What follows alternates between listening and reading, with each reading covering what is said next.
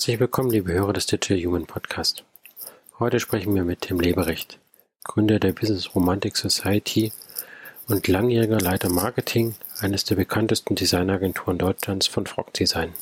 Vielleicht kannst du ja ganz kurz ein bisschen was aus deinem Leben erzählen, wie du zu dem geworden bist, was du heute bist und was dich so über dein Leben lang begleitet hat. Wo anfangen? Also ich bin in Deutschland aufgewachsen, habe äh, also auch Schwabenland aufgewachsen, habe dann studiert in Deutschland und bin dann 2004, glaube ich, ja, in die USA gegangen, um dann nochmal einen Aufbaustudiengang zu machen. Und das war so ein bisschen so mein, ähm, der Beginn eigentlich so meiner professionellen Laufbahn wirklich. Und ich bin dann in Kalifornien hängen geblieben, habe auch geheiratet und war dann tatsächlich äh, sieben Jahre lang bei Frog Design in San Francisco tätig, war dann Marketingleiter da und Frog war damals also gegründet ja von Hartmut Esslinger, dem deutschen, legendären deutschen Industriedesigner, war damals eine der beiden großen Design Thinking, Design Innovationsfirmen. Die andere war IDEO, das war unser Hauptwettbewerber äh, und das war eine echt spannende Zeit, weil das auch die Zeit war, in der strategisches Design und Design Innovation immer eine, eine immer größere Rolle spielten in vielen großen Unternehmen. Ähm, ich habe mich dann selbstständig gemacht 2015. Das war so ein bisschen nach, also auf dem im, im äh, Fahrwasser meines ersten Buches, das ich da veröffentlicht hatte, mit dem Titel The Business Romantic, was 2015 erschien. Das versuchte die Grundmotive der romantischen Bewegung, also wirklich der geistesgeschichtlichen äh, romantischen Bewegung auf die neue Arbeitswelt und die neue Ökonomie anzuwenden. Und ähm, nachdem das Buch erschien, habe ich dann gemerkt, dass ich das weiterverfolgen will und habe mich dann selbstständig gemacht und habe dann im Jahre 2017 auch tatsächlich dann die Business Romantic Society gegründet. Das ist im, jetzt die Firma, die ich äh, mit meinem Partner Till Krusche betreibe. Ich bin jetzt mittlerweile wieder in Berlin seit drei Jahren. Und äh, wir machen mit der Business Romantic Society auf der einen Seite also Consulting-Projekte mit Kunden, großen Kunden, kleineren Unternehmen, Non-Profit-Organisationen. Es geht immer um das Thema äh, Visionsentwicklung, Unternehmenskultur und wie man romantische Ideen, sage ich mal, und die Sprache der Geisteswissenschaften und der Künste in das Herz der Wirtschaft bringt. Und das Zweite, was wir machen, ist, wir betreiben einen internationalen Think Tank und eine Community, die heißt das House of Beautiful Business. Und die hat die Mission, weltweit äh, ja, Macher und Denker und alle Interessierte äh, zusammenzubringen, sich dafür interessieren, wie wir das, das Business schöner machen. Also wie wir auch da Ideen aus den Geisteswissenschaften, aus Disziplinen, die wir oft vernachlässigt haben im Business Mainstream, wieder wirklich ins Zentrum der, der Wirtschaft holen. Wir veranstalten einmal im Jahr ein, eine Konferenz in Lissabon, aber wir haben jetzt auch natürlich angesichts von äh, der, der Coronavirus-Krise viele Online-Formate. Wir publizieren sehr viel und ähm, versuchen so die Flagge hochzuhalten und eine andere Sprache einzuführen in, in der Wirtschaft mit Begriffen wie Schönheit, Zartheit, Intimität, Verspieltheit äh, und anderen Begriffen. Da müsste da ja eigentlich gerade dann doch auf recht viele offene Ohren treffen, weil ja gerade im Zuge Corona fangen die Leute doch darüber an nachzudenken, wie sie ihr zukünftiges Geschäftsleben gestalten wollen und das dann doch nicht, vielleicht dann doch nicht mehr so weitermachen wollten, wie sie es früher gemacht haben. Ähm, kann, kann ich mir vorstellen, dass da jetzt gerade sehr viel Nachfrage auch danach ist, wie man Geschäftsleben neu gestalten kann. Das ist in der Tat so. Also wir haben jetzt sehr viele Anfragen und arbeiten auch mit, äh, mit diversen Unternehmen zusammen, die genau das wollen, die eigentlich eine, sagen wir mal, eine optimistische, neue und auch sehr mutige, radikale Vision wollen, wie man Wirtschaft neu erfinden kann nach diesem ja doch sehr destruktiven Ereignis. Ähm, also ich glaube, es wird wahrscheinlich, also ich, sehe die Chance auch. Ich bin froh, dass, dass unsere Ideen da auf offene Ohren stoßen, dass wir da auch ein gefragter Gesprächspartner sind. Auf der anderen Seite sehe ich natürlich auch die, die Gegenbewegung, also für der ich auch so ein bisschen Angst habe, die mir Sorge macht. Und das ist natürlich wieder so eine Back to the Basics Bewegung, dass viele Unternehmen sagen, ja, wir müssen jetzt den Gürtel enger schnallen. Das kann man ihnen natürlich auch nicht verdenken angesichts der wirtschaftlichen Lage jetzt. Äh, aber es gibt, glaube ich, die Gefahr, dass die, das ist so eine Art Rache der Effizienzritter, ne? dass man sagt, back to the basics, jetzt geht es nur noch um Pragmatismus, jetzt geht es nur noch um Effizienz, jetzt geht es nur noch um die Bottomline. Äh, alles, was nicht unmittelbar erfolgskritisch ist, also auch Sachen wie Kultur oder äh, Themen, die weiter in der Zukunft sitzen, die werden jetzt erstmal gestrichen. Also es gibt, glaube ich, eine, eine, die, die Spannung zwischen einem reinen, brutalen Ökonomismus und einer Effizienzlogik und einer Optimisierungs Optimisierungslogik auf der einen Seite und auf der anderen Seite eine, eines sanfteren, menschlicheren, ähm, ja, einer eine Neuerfindung des Business, die, die auf ganz anderen Ideen basiert. Ich glaube, diese Spannung, die wird eher noch extremer werden. Und ich, wir versuchen halt das, was uns möglich ist zu tun, dass es nicht, also dass das Pendel nicht in die eine Richtung schlägt, in die, in die Richtung der, der reinen Effizienz und des reinen Pragmatismus. Ich glaube, das wäre fatal.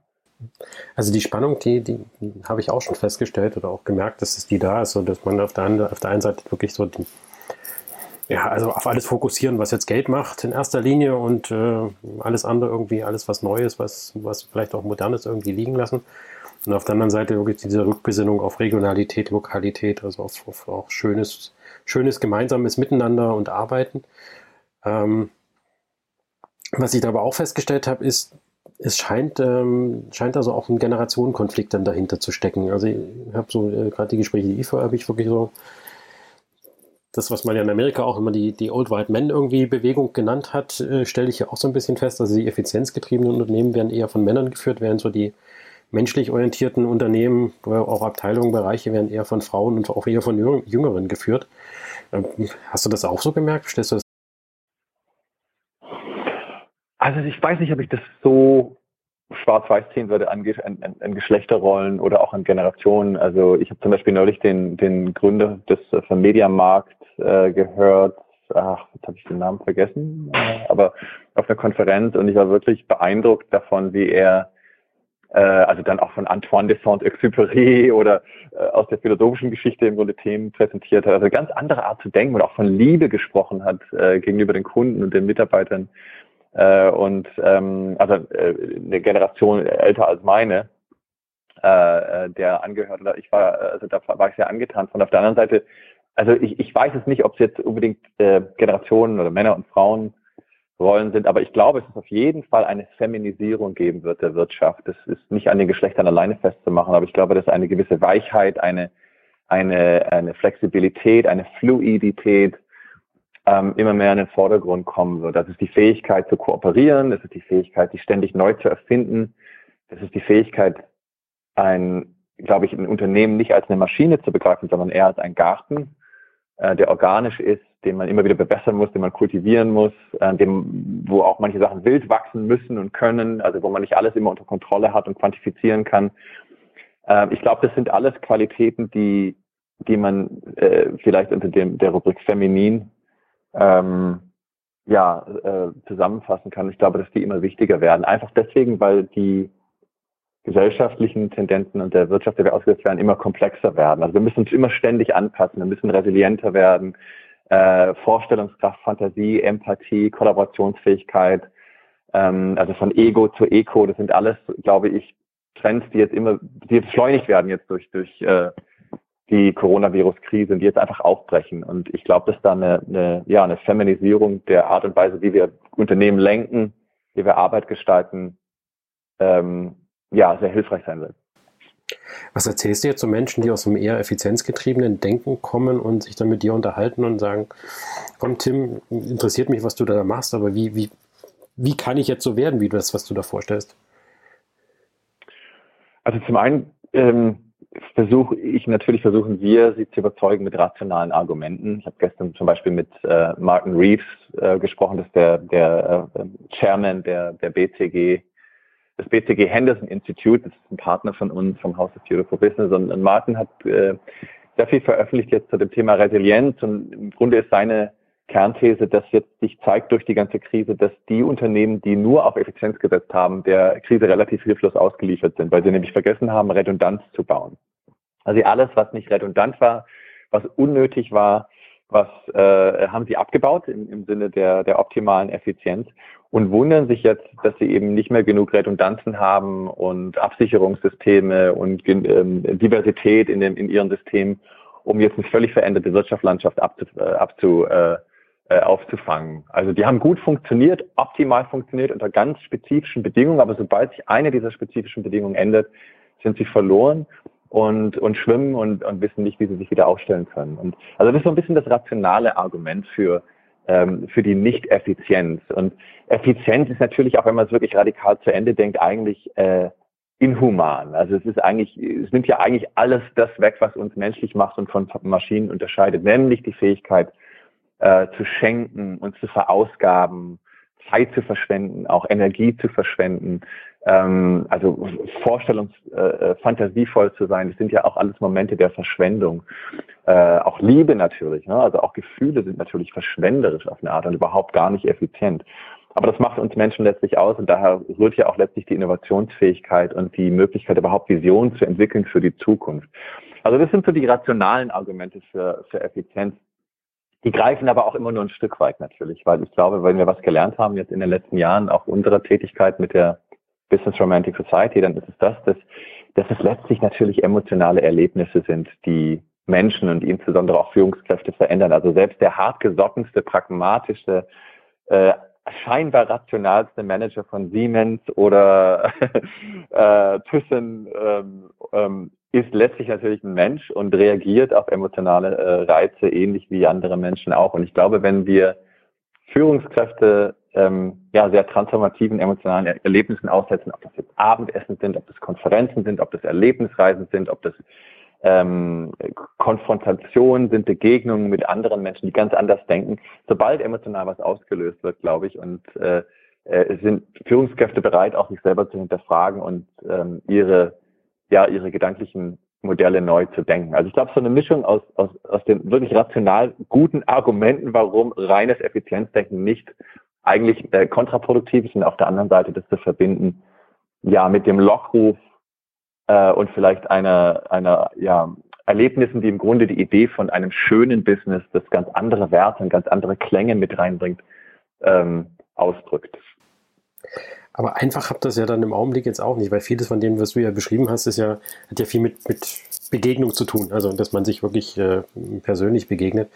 Kann man, kann man sowas auch wirklich virtuell übertragen? Also lässt sich das eins zu eins übertragen oder, oder merkst du da auch, dass Emotionalität in diesen in virtuellen Beziehungen verloren geht? Ich glaube, das ist zu früh wahrscheinlich, um das jetzt schon so beurteilen zu können. Wir sind ja immer noch in, in, einer, in, einer, in einer Testphase im Grunde jetzt seit einigen Wochen und äh, über Nacht im Grunde sind jetzt alle digitalisiert. Äh, interessanterweise aber äh, muss man ja auch beobachten, dass die ganzen Zoom-Calls und, und, Videokonferenzen ja auch im Grunde sich die Unternehmenskommunikation oder auch die Arbeit schon eigentlich jetzt rasant humanisiert hat. Ne? Also plötzlich laufen Kinder ins Bild, man sitzt nicht mehr im Anzug da, hat man vielleicht auch vorher nicht gemacht, aber alles ist etwas lockerer geworden. Ähm, man, man geht anders miteinander um. Ich glaube, man bringt auch eine ganz andere Verletzlichkeit jetzt mit in die, in die äh, Geschäftsbeziehung, die vorher gar nicht so da war. Das stelle ich zumindest fest im Umgang mit Kunden und Partnern. Ähm, also das ist, das ist, glaube ich, eine Riesenchance. Ich, ich erlebe eigentlich jetzt diese Virtualisierung von Geschäfts, also von Kommunikation und von Arbeit eigentlich eher als eine Bereicherung, als eine, eine ähm, Verarmung. Also ich denke, das gibt uns einfach noch einen weiteren Kommunikationsweg, noch ein, ein, ein anderes, äh, ja, eine andere Dimension unserer Kommunikation.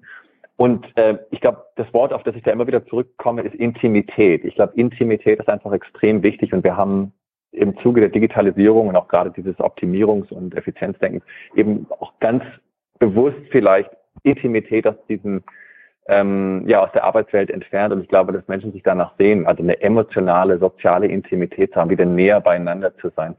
Und ich sehe das schon, also wir haben jetzt mit dem House of Beautiful Business zum Beispiel seit, seit äh, Januar haben wir so online sogenannte Living Room Sessions gemacht. Ähm, die waren eigentlich nur für die Mitglieder unseres Think Tanks erst exklusiv, aber jetzt haben wir die seit der Coronavirus-Krise, haben wir, bieten wir die auch öffentlich an und umsonst.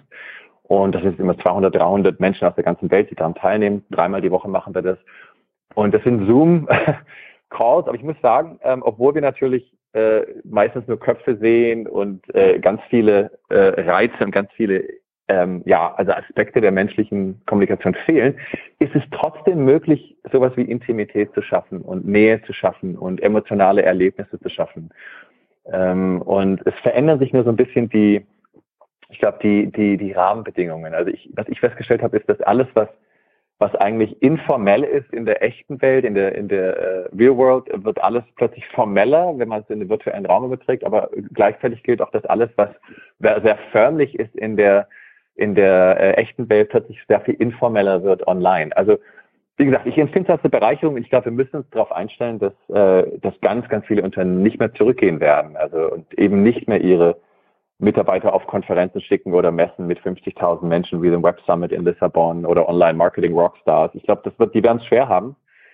Und ich glaube, dass viele Unternehmen auch festgestellt haben, dass sie vielleicht gar nicht mehr so viel fliegen müssen. Ne? Dass eben auch die, die persönlichen Meetings, wo man dann äh, zwei Stunden im Zug sitzt, eine, eine Stunde lang Kaffee trinkt, ähm, dass die dann vielleicht, ähm, dass die vielleicht gar nicht notwendig sind. Nicht, nicht nur, weil die, die Zoom oder die virtuellen Meetings effizienter sind, sondern weil die tatsächlich vielleicht auch eine ganz andere Art der Begegnung zulassen, die man vielleicht, wenn man mit 20 Menschen um, um uh, Post-it uh, Notes steht in einem Workshop-Raum, vielleicht dann doch gar nicht so hat.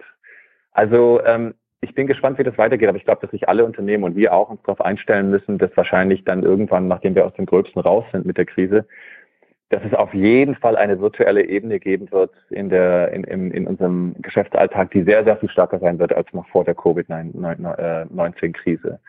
Und ich empfinde das eigentlich als eine Riesenchance und wir versuchen das halt möglichst kreativ und, und äh, ja, fantasievoll zu bespielen. Jetzt hast du natürlich dann den, den denkbar günstigsten Zeitpunkt ausgesucht, um, um ein neues Buch zu veröffentlichen. in, der, in der Tat, ja. Vor allem mit dem Thema. ja, vielleicht kannst du trotzdem einfach mal kurz was drüber erzählen, äh, worum es geht. Also ich muss wirklich sagen, und ich, also ich will jetzt nicht klingen wie ein, ein Prophet, der der, der, der da eine, eine äh, Ahnung hatte irgendwie, aber ich muss schon sagen, es ist schon sehr, äh, also ich, ich bin schon sehr äh, erstaunt, weil es sind zwei Sachen passiert. Also zum einen habe ich ein Buch geschrieben letztes Jahr über das Verlieren und das Buch sollte jetzt eigentlich im Mai erscheinen. In, ich habe es auf Deutsch geschrieben. Also das Buch heißt gegen die Diktatur der Gewinner, wie wir verlieren können, ohne Verlierer zu sein. Und mich hat das letztes Jahr sehr interessiert, über das Verlieren zu schreiben und zwar ganz bewusst auch abgegrenzt von der ja doch immer sehr modischen Fail Fast und Kultur des Scheiterns, die ja viele Startups äh, glorifizieren und die jetzt auch in vielen größeren Unternehmen angekommen ist. Also ich, mich hat wirklich das Verlieren interessiert, wie wir Kontrolle verlieren, wie wir Gesichtsverlust erleiden, wie wir im Grunde auch ein Leben, wie wir es kannten, verlieren, wie wir ein Stück Identität verlieren. Ich habe natürlich überhaupt keine Ahnung gehabt, was da auf uns zurollen würde. genau in dem Moment, wo mein Buch eigentlich erscheinen sollte. Also das Buch ist jetzt auf eine Art ähm, äh, also auf eine Art irgendwie relevant und, und wahrscheinlich passend zur Zeit, die ich so gar nicht erwartet hätte. Also hoffe ich zumindest. Ähm, kann natürlich auch sein, dass niemand mehr über das Verlieren lesen will im September oder im Oktober, wenn es dann tatsächlich erscheint. Also die Veröffentlichung ist jetzt verschoben, weil eben der Buchhandel natürlich auch sehr betroffen ist von von der Krise. Und das andere, was, was passiert ist, ist, wir haben, als wir uns überlegt haben, was eigentlich das Thema ist für das House of Beautiful Business und unsere Aktivitäten dieses Jahr 2020 und auch unser Treffen, unser jährliches Treffen mit, mit 500 äh, Teilnehmern in Lissabon, haben wir das Thema gewählt, The Great Wave, also die große Welle. Und auch da gilt das, so rückblickend was, was war da nur, was ist da eine Folge? Also wir hatten, wir hatten das Gefühl, dass es ein Jahr wird, in dem es entscheidende Veränderungen geben wird und wirklich einen Paradigmenwechsel und dass es dann eine neue Bewegung geben muss und, und dass diese Bewegung auch Anleihen nehmen muss aus, also näher dran sein muss an der Natur, aber auch aus dem Humanismus äh, sich speisen muss. Und, und wir fanden dieses Bild der großen Welle, also von, von gemeinsamer Aktion und von, von, von Fluidität und eben, ja, wie ich vorher schon sagte, nicht einer maschinellen, mechanistischen Auffassung von Wirtschaft, sondern eher einer ökologischen äh, Auffassung von Wirtschaft. Das fanden wir einfach sehr spannend, aber natürlich jetzt, wir lachen jetzt drüber, weil auch das ist jetzt plötzlich ganz äh, auf eine ganz andere Art natürlich irgendwie in, äh, sinnbildlich geworden für die Zeit, in der wir sind. Und wir, wir freuen uns jetzt drauf, natürlich dieses, diese, dieses, äh, diese Konferenz. Also wahrscheinlich machen wir eine sehr kleine Variante äh, in Lissabon, wenn, wenn wir es können. Aber wir werden dann auf jeden Fall auch eine virtuelle, ähm, ein virtuelles Event machen ähm, im Herbst unter dem Titel The Great Wave. Ja, das ist spannend, was du jetzt gerade gesagt hast, ist auch so gegangen oder passiert dass viele Leute, auch wenn man sich jetzt so Interviews zum, zum, zum Verwandlung oder zur Erinnerung durch Corona, die durch Corona ausgelöst werden, viele Leute sagen, sie hätten 20, für 2020 ein wahnsinnig gutes, spannendes, interessantes Jahr erwartet. Aber ich glaube, keiner hat damit gerechnet, dass es so in der Form interessant wird. Aber irgendwie hatten, also ich glaube tatsächlich, dieses, dieses Great Wave, irgendwie hatten viele Leute es im, im Hinterkopf, jeder natürlich mit seiner eigenen Interpretation, Interpretation so ein bisschen. Aber tatsächlich hat irgendwie wahrscheinlich keiner erwartet, dass diese Welle so über uns einschlägt. Ähm, und die hatten es, glaube ich, alle eher positiv interpretiert gehabt. Also es war ja, äh, klingt natürlich jetzt immer unheimlich altklug und äh, besserwisserisch, aber natürlich sagen viele Experten jetzt auch, es war abzusehen, natürlich, also es war alles angelegt, ne, die Sachen, die jetzt aufbrechen. Also zum einen war natürlich die, die Pandemie ähm, die war natürlich kein schwarzer Schwan, sondern wurde von, von Bill Gates und vielen anderen schon seit Jahren schon prognostiziert und genauso vorhergesagt. Ne? Also, aber wir haben uns eben nicht entsprechend mit unseren Gesellschaften und Regierungen und Systemen darauf vorbereitet.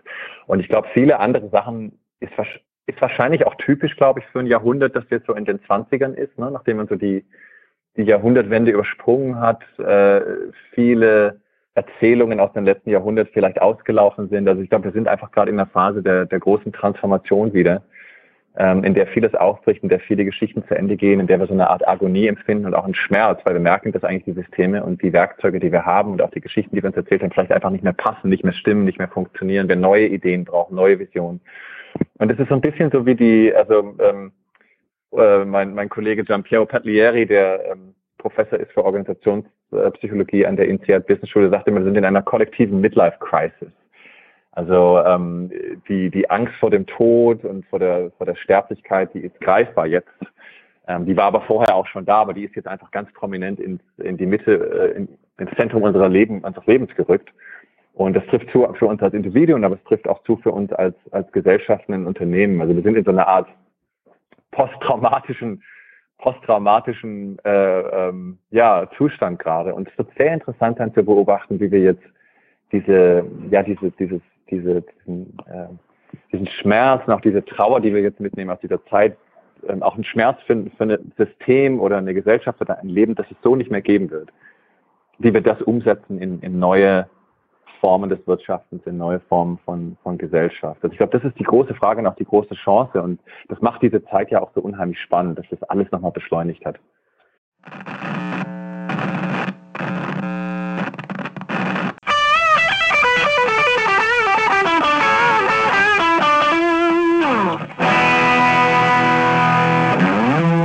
Wir hoffen, dass euch der Podcast Teacher Jugend bisher gefallen hat und freuen uns über jeden ja, weiteren Besucher. Also empfehle uns ruhig weiter.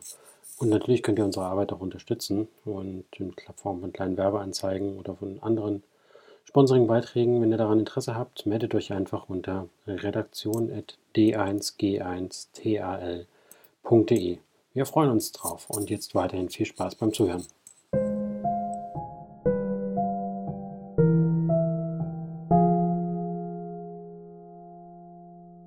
Das heißt, du würdest auch im Sinne des Buches ähm, oder des Titel des Buches verlieren eher als was Positives dann interpretieren. Also der die Grundargument des Buches ist im Grunde, dass ich sage, dass nur eine Mensch, äh, eine Gesellschaft, in der wir verlieren können, ohne Verlierer zu sein, eine menschliche Gesellschaft ist.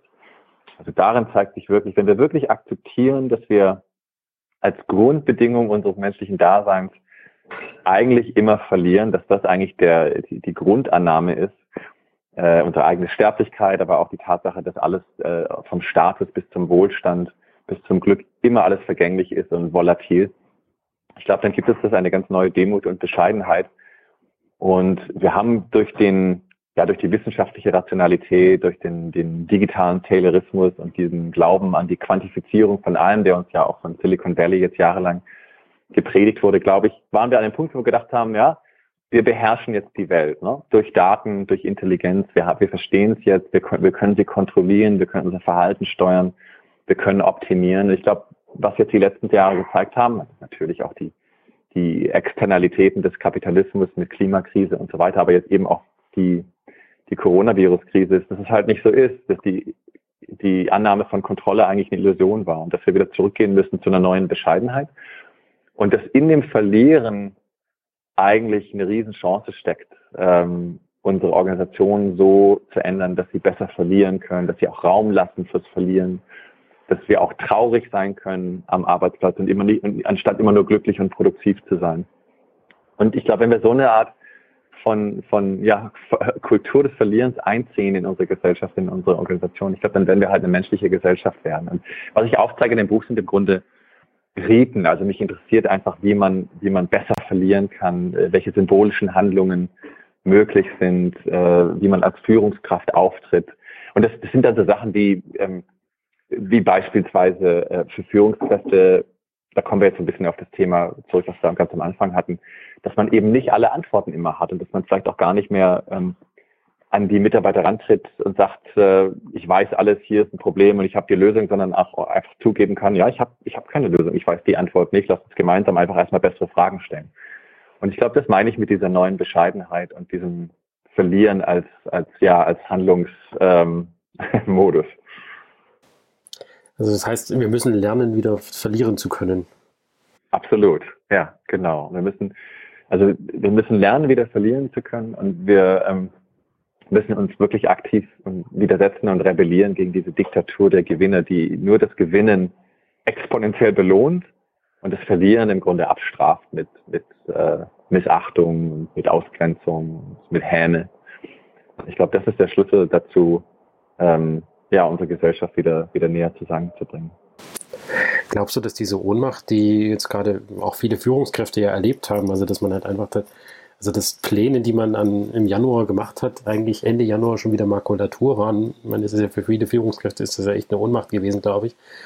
Zu merken, ich habe einen Plan für 2020 gemacht und eigentlich ist der im Januar komplett überholt und eigentlich kann ich auch gar nicht, ich kann eigentlich gar nicht mehr über zwei Wochen hinausplanen. Ich kann vielleicht sogar gar nicht mehr über den nächsten Tag hinausplanen. Dass das, was ich eigentlich gelernt habe, aber glaubst du, dass diese Ohnmacht, die man da gespürt hat, dass die anhält oder vergisst man irgendwann, wenn dann wieder alles so halbwegs normal läuft, oh, vergisst man das wieder? Das ist echt eine gute Frage. Das, das frage ich mich auch äh, die ganze Zeit eigentlich. Also wird es wieder so eine Art Normalität geben, die wir auf der einen Seite, ich glaube, das ist so die Schizophrenie unserer Zeit. Ne? Auf der einen Seite wollen wir die und sehen uns danach, aber wenn wir ganz ehrlich sind, wollen wir sie ja nicht. Wir wollen ja eigentlich nicht zurück, sondern wir wollen ja eigentlich was Neues. Ähm, auch wenn das bedeutet, dass wir von vielen Dingen ähm, dann äh, loslassen, viele Dinge loslassen müssen. Ich glaube, diese Ohnmacht, die Führungskräfte erfahren haben, also dass sie merken, uch, äh, also Plan geht gar nicht mehr, die Pläne, die ich gemacht habe, sind jetzt obsolet. Also die auch wie viele andere Tendenzen auch, die hat jetzt, glaube ich, einfach Sachen nochmal beschleunigt oder etwas dramatischer aufgezeigt, die es so vorher auch schon gab. Ich glaube, Pläne sind ja immer eigentlich nur Fiktionen. Ja, also ich meine, man macht einen Plan. Äh, wir Deutschen sind besonders gut darin, dreijährige Pläne zu machen und zu glauben, wir haben irgendeine Art von Kontrolle über die Realität, aber das ist natürlich eine völlige Illusion.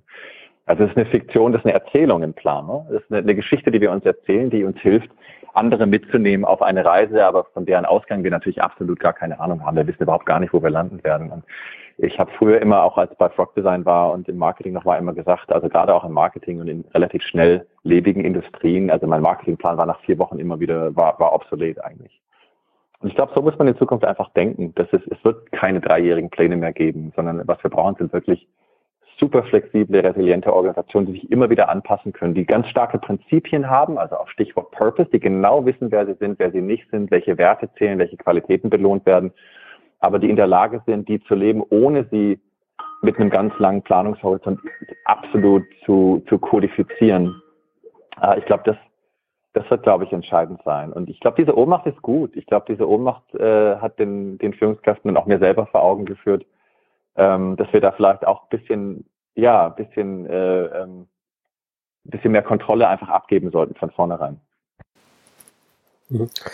Lass uns mal kurz noch, weil du hast auch Frog Design gerade schon wieder erwähnt. Äh, interessiert mich jetzt einfach nur, tatsächlich eher, eher persönlich sogar. ähm, es war ja, Frog Design war ja eine Zeit lang, war es ja wirklich eine der angesagtesten Designagenturen, die es, die es weltweit eigentlich gab. Ihr habt für Apple und für alle, alle anderen Großen auch tatsächlich gearbeitet. Mittlerweile hört man eigentlich kaum noch was von ihnen, oder ist das ein Trugschluss? Oh, das kann ich echt nicht sagen, weil ich ganz ehrlich sagen, ich habe, also ich habe schon noch Kontakt natürlich äh, zu, zu Frog, aber ich verfolge die Industrie jetzt wirklich nicht mehr so, wie ich das damals natürlich gemacht habe, jeden Morgen, was ich aufgestanden bin, geguckt habe, was schreibt man über uns, was schreibt man über die Industrie in der Presse. Ich glaube, was die, also es war halt so, die, die Hochzeit war natürlich in den 80er Jahren von Frog Design. Da hat äh, Hartmut Esslinger ja mit Steve Jobs gearbeitet und auch das, diese Snow White Designsprache entwickelt für die ersten Apple-Computer. Und dann in den 90er Jahren war eben Frog eigentlich die Designfirma, die mit Hightech-Firmen im, im boomenden Silicon Valley gearbeitet hat, vor dem Dotcom-Crash und dann eben auch nach dem Dotcom-Crash, als ich dann dabei war seit 2004. Ähm, das war dann so von 2004 bis 2015, das war so die Hochzeit des Design Thinking. Und äh, ich glaube, was dann passiert ist, ist einfach, dass das Konzept, also so ein bisschen Opfer des eigenen Erfolges geworden ist, dass ganz viele Unternehmen, viele Fortune 500 Unternehmen das im Grunde dann kopiert haben, sehr viele Designer auch abgeworben haben von den Agenturen. also eigene Inhouse-Abteilung gegründet haben mit sehr, sehr guter, hoher Qualität. Und so somit wahrscheinlich auch der Designindustrie so ein bisschen das, das Blut aus den Adern gesogen hat, ne, gesaugt hat. Und ich glaube, das hat den, das hat sicher äh, geschadet. Ich glaube, die andere Herausforderung für die Design-Innovationsagenturen, wie IDO, Frog Design oder andere, ist halt, also einige wurden auch verkauft natürlich. McKinsey hat Luna gekauft, äh, Accenture hat Fjord gekauft, äh, Frog ist mittlerweile auch Teil einer größeren äh, Firma und äh, aber ich glaube, was, was auch äh, ein Problem war, war einfach, dass es unheimlich schwierig war, die, die, das Geschäft zu skalieren. Also es hat keine der Firmen geschafft, über, glaube ich, 500, 600 oder vielleicht 800 Mitarbeiter hinaus zu wachsen. Es war einfach so eine, so eine natürliche Schwelle, weil das Geschäft ist einfach nicht sehr skalierbar. Ne? Es beruht auf Kreativität, es beruht auf brillanten Designern, aber es beruht weniger auf äh, reproduzierbaren Prozessen. Es ist also nicht wie McKinsey oder andere Managementfirmen, die einfach ein Template haben, das man reproduzieren kann zu einem gewissen Teil, sondern bei Frog war es halt immer wieder die Neuerfindung ähm, und immer wieder neue, frische Kreativität. Das war zwar sehr spannend, da zu arbeiten, aber das ist natürlich von aus dem ähm, ja, als Businessmodell natürlich schwierig. Und ich glaube, das ist so ein bisschen die, die Krux, die Herausforderung, mit der sich die Industrie halt jetzt immer noch beschäftigen muss. Jetzt hast du natürlich dann eins deiner, deiner Projekte hast jetzt House of Beautiful Design genannt. Ähm, natürlich mit Sicherheit mit einem, mit einem, mit einem kleinen Hintergedanken im Kopf. Aber glaubst du, dass Design tatsächlich Unternehmen verändern kann? Also jetzt Design hat ja verschiedene Aspekte. Ich glaube, da kann man auch dann mal ein bisschen drauf eingehen. Es gibt ja zum einen, das ist wirklich dieses Produktdesign, das ist ja das, was, was Frog so ein bisschen auch, auch ausgezeichnet hat. Auf der anderen Seite gibt es ja eigentlich dieses, diese Denkhaltung, Design, wo, was du auch gerade gesagt hast, wo ja Kreativität drin steckt, wo so ein bisschen Innovationskraft drin steckt. Design Thinking als Methodik ist ja auch jetzt keine Methode, um wirklich ähm, ein neues Produktdesign zu entwickeln, sondern da geht es ja auch wirklich um das Design, also um das Gestalten von, von Geschäftsmodellen und das Gestalten von, ähm, von Unternehmen. Aber glaubst du, dass das Design immer noch den Stellenwert hat in seinen unterschiedlichen Aspekten in, der, in den Unternehmen, wie es damals vielleicht in der, in der Hochzeit von, von Frog Design war? Also ich, ich, ich denke schon. Ich denke Design, also die, die, die physische, also vom Produktdesign mal angefangen, die physische Verkörperung von Ideen und von einer, von der Kundenbeziehung ist schon wichtig. Also ich glaube, es wird auch immer die Gegenstände geben und die Objekte geben, auf die wir uns beziehen. Ne? Ob das jetzt das äh, Smartphone ist oder äh, ein 3D-Drucker oder äh, Schmuck oder was auch immer es ist, äh, Autos. Also es wird natürlich immer die, die, die physische, die, phys äh, die physischen Objekte geben, die, die, auf die wir uns emotional beziehen. Insofern spielt da emotional, ähm, Design eine große Rolle. Design Thinking im Sinne von Gestalten von Geschäftsprozessen, Organisationsmodellen, Businessmodellen war auch eigentlich, glaube ich, eine sehr hilfreiche Methodik. Das war ja letztlich nichts Neues. Ich meine, Design war ja immer strategisch. Design war natürlich immer ein strategischer Prozess. Aber ich glaube, was, was IDO und ein Stück weit auch Fork dann damals einfach sehr clever gemacht haben, ist halt das Ganze zu verpacken als Design Thinking äh, und wirklich Führungskräften und, und Firmen so zu servieren, dass Design plötzlich halt einen Platz hatte am, also Seat at the Table, ne? Seat at the Table, dass man einfach plötzlich einen Platz hatte in den strategischen Besprechungen, dass es dann Chief Design Officer gab, äh, dass Designer plötzlich Firmen gegründet haben, wie zum Beispiel Airbnb, das sind ja zwei Designer, die oder drei Designer, die die Firma gegründet haben. Also da, da gab es schon eine, eine Emanzipation von Design, glaube ich, innerhalb der, der Firmenpolitik und der, der, der verschiedenen Funktionalitäten. Ich selber bin kein Designer. Ich war jahrelang in der Designindustrie. Äh, mich hat irgendwann dann einfach mehr interessiert, was unter dem Design steckt. Äh, also die Psychologie, die darunter steckt, wie sich Menschen verhalten, die Werte. Und ich, ich würde nicht sagen, dass Design ist, also Design hat natürlich Einfluss, kann auch Kulturen verändern, ja, als Katalysator, aber letztlich was wirklich Unternehmen und, ähm, und auch Märkte verändert, sind Ideen. Design ist eine Form, diese Ideen auszudrücken. Es kann aber auch Wörter sein, es können auch Erzählungen sein, das, äh, äh, es kann Sprache sein, ne? es, ist, also es können Erlebnisse sein. Es ist also nicht immer nur eine Frage des, des Produktdesigns oder des Experience Designs. Also ich glaube, oft wurde Design noch überbewertet und auch etwas zu hoch gejazzt, was sicher dann auch nicht gut getan hat. Ich glaube, es hat sich jetzt mittlerweile so ein bisschen, äh, ja, hat sich so ein bisschen einkalibriert und das sitzt, glaube ich, jetzt äh, an, an gesunder Stelle. Ich habe zwei Fragen dazu, aber die, die gehen in zwei komplett unterschiedliche Richtungen. ähm, ich fange mal, ich versuche mir mal die andere zu merken, aber ich fange mal mit der, mal mit der einen vielleicht etwas ketzerischen Frage an. Ähm, glaubst du, um jetzt Design und deine aktuellen Aktivitäten so ein bisschen zusammenzubringen, ähm, glaubst du, dass man romantisch oder gesellschaftlich orientierte Unternehmen designen kann, also wirklich im Sinne von von außen gestalten, oder ist es was, was von, von innen herauskommen muss? Hm.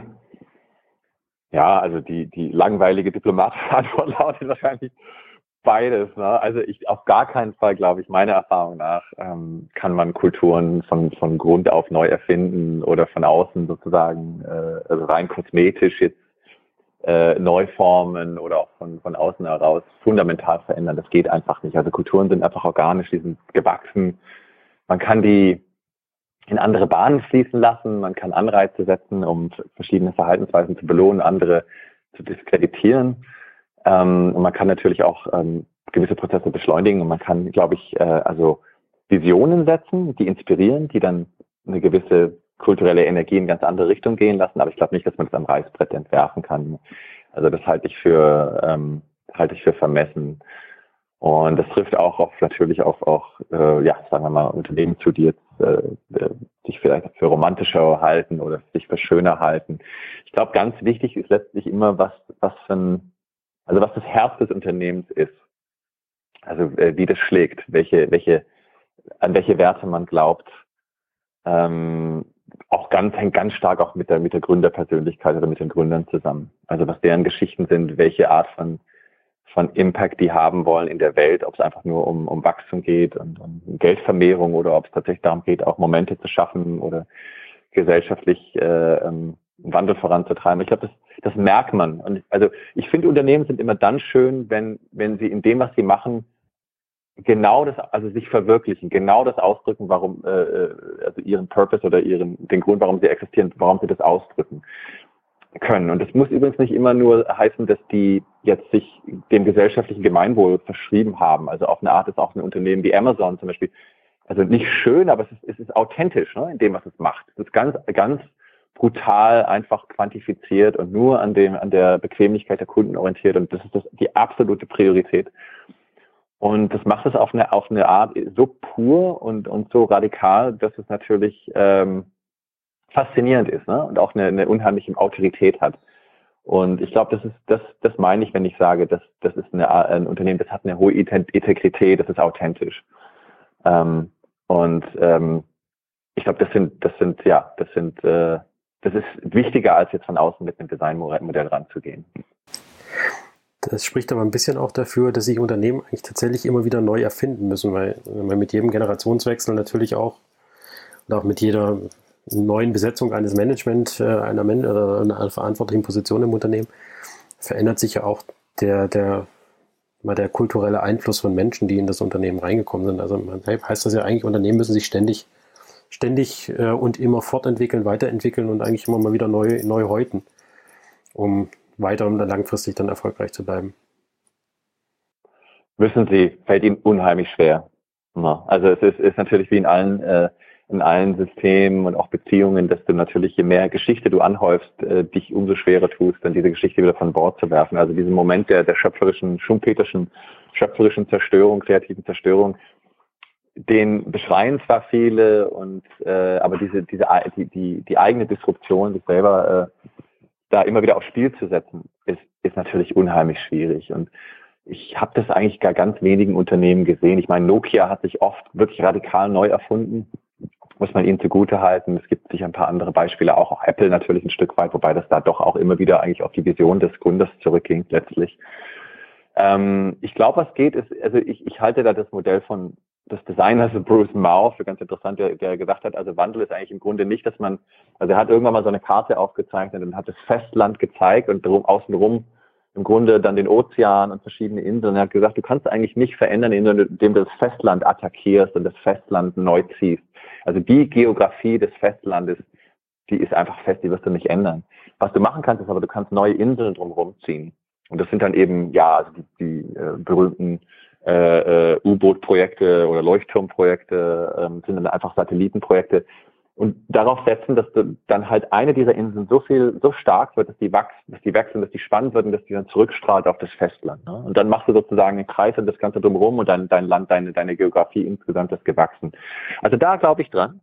Also man kann von außen schon immer wieder Anreize setzen, aber, aber ich glaube, ein Unternehmen, wenn es mal wirklich eine Geschichte hat, das merke ich sogar bei unserer eigenen Firma, ne, die jetzt drei Jahre alt ist. Äh, wir sind ganz klein, wir haben äh, äh, ähm, äh, ein paar wenige Mitarbeiter, wir sind global, virtuell. Aber selbst wir, ja, wo wir sagen, ah, wir sind eigentlich super virtuell und flexibel und agil, ähm, selbst wir haben natürlich jetzt Geschichte und wir haben eine gewisse Trägheit und wir haben Prozesse und gewisse Bürokratien, die wir und gewisse Glaubenssätze, die, wo wir uns auch schwer tun, ne, die über Bord zu werfen. Also das ist, glaube ich, wirklich, ähm, das ist, glaube ich, wirklich schwierig. Was helfen kann, sind Partnerschaften, eben Inkubatoren und immer wieder diese kleinen, ja, diese, diese kleinen Provokationen im Grunde ähm, bewusst dann auch ähm, von außen sozusagen auf die, auf das, auf das Festland anzusetzen.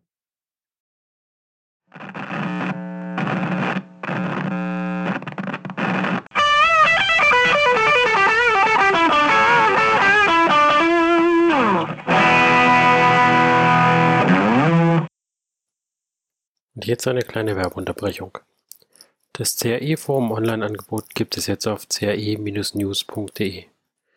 Das Firmen-, Branchen- und softwareübergreifende Angebot an Webinaren, Vorträge, Unternehmenspräsentationen, Podcasts und natürlich Formaten zum Netzwerken im Engineering. Das CAE-Forum-Netzwerk für Ingenieure.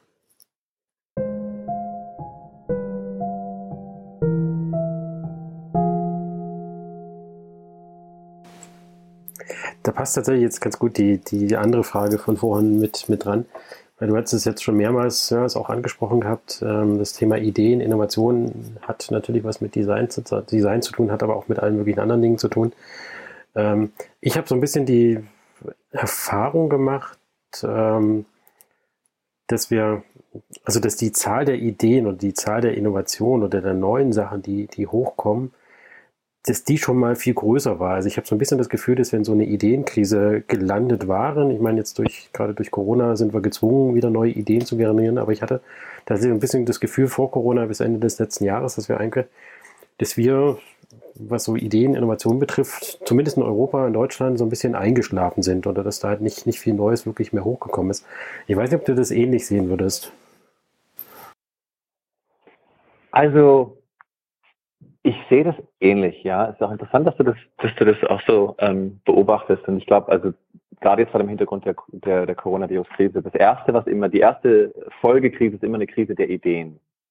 Und ich glaube, dass wir wirklich sehr aufpassen müssen, dass wir nicht, in eine Krise der Ideen, in eine Ideenrezession reinschlittern.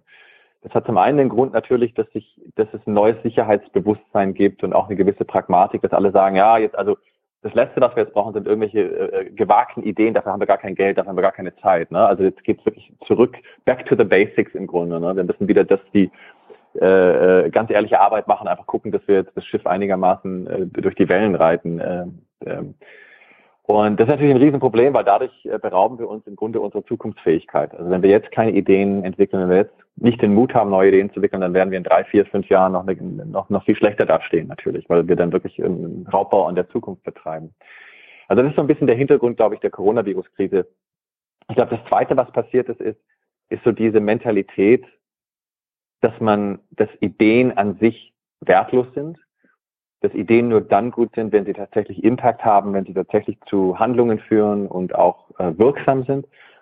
Ich kann das natürlich betriebswirtschaftlich nachvollziehen, ist aber absolut äh, äh, äh, der Todeskuss sozusagen für jede Idee, wenn man, wenn man sie, ja, wenn man, wenn man äh, sie im Grunde immer haft, haftbar machen will für, für Wirksamkeit. Ne? Also Ideen sind einfach per se nicht effektiv. Ideen sind per se nicht unbedingt das, was man dann letztlich in Aktionen äh, umsetzt. Ne? Ideen sind zarte Pflanzen, die, äh, von denen auch viele aussterben dürfen, ja? die auch, äh, die gerade deswegen Ideen sind, weil sie eben nicht zum Ziel führen. Und ich glaube, da müssen wir uns so ein bisschen von befreien, dass wir, dass wir Ideen immer gleich ähm, ja haftbar machen wollen, quantifizieren wollen. Also ich war neulich zum Beispiel auf der DLD-Konferenz in München äh, jetzt im Januar und da war in der in der Eröffnungsrede äh, sagte Steffi Czerny, die das, die das wirklich toll kuratiert, die ich auch sehr mag. Aber äh, ich muss sagen, sie, sie sagte dann, also dieses Jahr DLD ist Ideen, das war gestern, Ideen, wir brauchen mehr als nur Ideen, ne? Ideen, das, das ist, das reicht einfach nicht mehr. Und äh, ich, ich wollte wirklich schon aufschreien im Publikum sagen, nein, das ist genau der falsche Ansatz. Ne? Also wir brauchen Ideen, wir müssen Ideen beschützen. Und wir dürfen Ideen jetzt sozusagen nicht gleich dem ganzen betriebswirtschaftlichen, ähm, der betriebswirtschaftlichen äh, äh, äh, Haftung und, und äh, Accountability unterle unterlegen, dann, dann, dann haben wir bald keine mehr. Dann, ja, dann rauben wir ihnen den Sauerstoff. Und das ist, glaube ich, jetzt ähm, ja eine, eine Haltung, für die wir kämpfen müssen, weil die Gefahr, dass das jetzt noch stärker in den Vordergrund tritt nach der Krise, die ist, glaube ich, äh, enorm. Mhm. Tatsächlich, also so, so ähnlich habe ich es irgendwie auch gesehen. Also ich ein bisschen aus einer anderen Richtung natürlich, ähm, äh, aber schon auch, was, was du jetzt gerade gesagt hast, dass die, die Wertigkeit von Ideen irgendwie auch ein bisschen abgenommen hat und damit natürlich auch Leute nicht bereit sind, Ideen in die Welt hinaus zu posaunen, weil sie irgendwie immer damit rechnen müssen, dass sie gleich gesagt haben, die Idee funktioniert ja sowieso nicht und die bringt ja kein Geld und ähm, genau. Mhm. so Zeugs. Also das, das dadurch das wirklich so ein, so ein, dieser kreative Geist, den wir auch äh, so ein bisschen beschworen hast, äh, der ist, hatte ich das Gefühl tatsächlich, oder ist verloren gegangen. Ich schon so ein bisschen mhm. die, auch das Gefühl, dass Corona das jetzt wieder ein bisschen hochhebt, zumindest bei mhm. dem einen oder anderen. Aber ja, es ist tatsächlich die Frage, wie wir dann zukünftig dann auch weiter damit umgehen können. Also ich, ich glaube mhm. auch, ich hab's, äh, wir haben es heute veröffentlicht, meine, der äh, ZDW hat eine Studie rausgebracht, dass halt gerade die innovativen Unternehmen, also die Unternehmen, die die Ideen zulassen, deutlich gestärkter durch Krisen durchgehen mhm. als jetzt klassische ja, ja, Unternehmen. Ja. Mhm, mhm gibt es immer, gibt verschiedene Studien für. Ne? Das ist auch gerade wie Apple zum Beispiel hat er auch, ähm, er hat immer in, in, in Phasen der Rezession investiert oder sogar neue Produkte auf den Markt gebracht. Ne? Das ist ganz interessant und immer sehr, äh, sehr erfolgreich. Also das bringt uns auch wieder zurück zum Thema Verlieren. Ich glaube, in Deutschland haben wir natürlich auch ein bisschen eine Kultur, wo, wo wir auch sehr Angst davor haben, ausgelacht zu werden. Ne? Also das Gesicht zu verlieren. Da geht es gar nicht so sehr jetzt an materielle Konsequenzen oft, aber dass das Gefühl hat, man wird geschnitten oder man gilt als Exzentriker oder als der Verrückte, der jetzt wieder eine verrückte Idee hatte in einem, in einem Meeting. Und äh, das ist natürlich echt, äh, ja, das ist natürlich äh, nicht besonders förderlich für die Entwicklung von Ideen. Ich, ich war mal irgendwann bei einer Veranstaltung, wo ähm, Günther Schuh, Professor, glaube ich, an der RWTH in, in Aachen und auch Unternehmer gesagt hat, ja, also wir in Deutschland, wir haben ganz großartige ähm, Ideen und da steckt so viel deutsche Technologie in den in den in all den Geräten, in dem iPhone und so weiter und so fort. Das weiß nur niemand. Ne? Und und sowas wie Airbnb gemacht hat, das das hätten ja meine Studenten, das das hätten die ja in drei Tagen entwickeln können. Das ist ja überhaupt kein kein Hexenwerk, aber haben sie halt nicht. Und, und das ist halt das Problem. Ne? Und Airbnb, die Gründer wurden ausgelacht, als die ihre ersten Runden gemacht haben vor Venture-Kapital-Investoren völlig verrückte Idee, natürlich, also die eigenen vier Wände zu vermieten an Fremde. Äh, aber ich glaube, das ist immer so ein Litmus-Test für wirklich starke Ideen. Wenn man ausgelacht werden kann für eine Idee, dann ist es eine Idee. Wenn man nicht ausgelacht werden kann für eine Idee, ist es nicht wirklich eine neue Idee. Und ich glaube, da müssen wir uns, das, da müssen wir uns immer mal wieder dran erinnern und auch einfach mutiger sein in, in Deutschland. Mhm. Das war jetzt tatsächlich sogar un, ungewollt ein ziemlich, ziemlich guter Schlusssatz weil wir sind relativ weit fortgeschritten schon von der Zeit her. Ich habe noch einen Gedanken ähm, zum, zum Thema Verlieren, weil ich finde die Begrifflichkeit äh, finde ich so total spannend, weil ja Verlieren hat ja, hat ja zwei, zwei Wortbedeutungen. Also es hat ja zum einen tatsächlich etwas verlieren, also in dem, in dem Sinne, dass man irgendwas etwas aufgeben muss oder halt nicht, nicht an erster Stelle äh, gewesen ist. Es hat aber auf die andere Seite diesen, sich in etwas verlieren, ähm, Bedeutung, mhm. äh, was ja eher auch tatsächlich eine sehr, sehr positive Bedeutung ist, mhm. weil man etwas mit, mit hoher Intensität tut, weil man ähm, tatsächlich ringsrum um sich drumherum so seine Umwelt dann vergisst und ähm, sich einfach wohlfühlt. Also für mich finde ich, das Wort, das hat so, so, eine schöne Doppeldeutigkeit eigentlich. Ja, und die beiden, das, das, das stimmt. Und die, die beiden Ebenen sind auch miteinander verbunden. Nur wenn man verlieren kann und loslassen kann, ähm, und auch Verlust erleiden kann, dann kann man sich auch in, in etwas verlieren, in etwas verlieben. Dann ist man in den Flow drinnen, auch in dieser Intensität, die, die, wie man ja weiß, einem die eigentlich die glücklichsten Momente bereitet. Ne? Äh, das sind ja immer nur Momente. Und äh, ich glaube, die Fähigkeit brauchen wir, genau. Ich finde äh, tatsächlich, ich glaube, da brauchen wir nicht mehr viel hinzufügen. Also insofern, ich danke dir ganz herzlich äh, für, die, für die viele Zeit, die du uns zur Verfügung gestellt hast. Ähm, ich fand es ein sehr anregendes Gespräch. Und äh, wünsche dir viel Erfolg zukünftig und äh, dass du noch ganz viele Menschen äh, zum Guten bewegst. Vielen Dank. Vielen Dank, Sebastian. Jo, danke. Tschüss. Tschüss.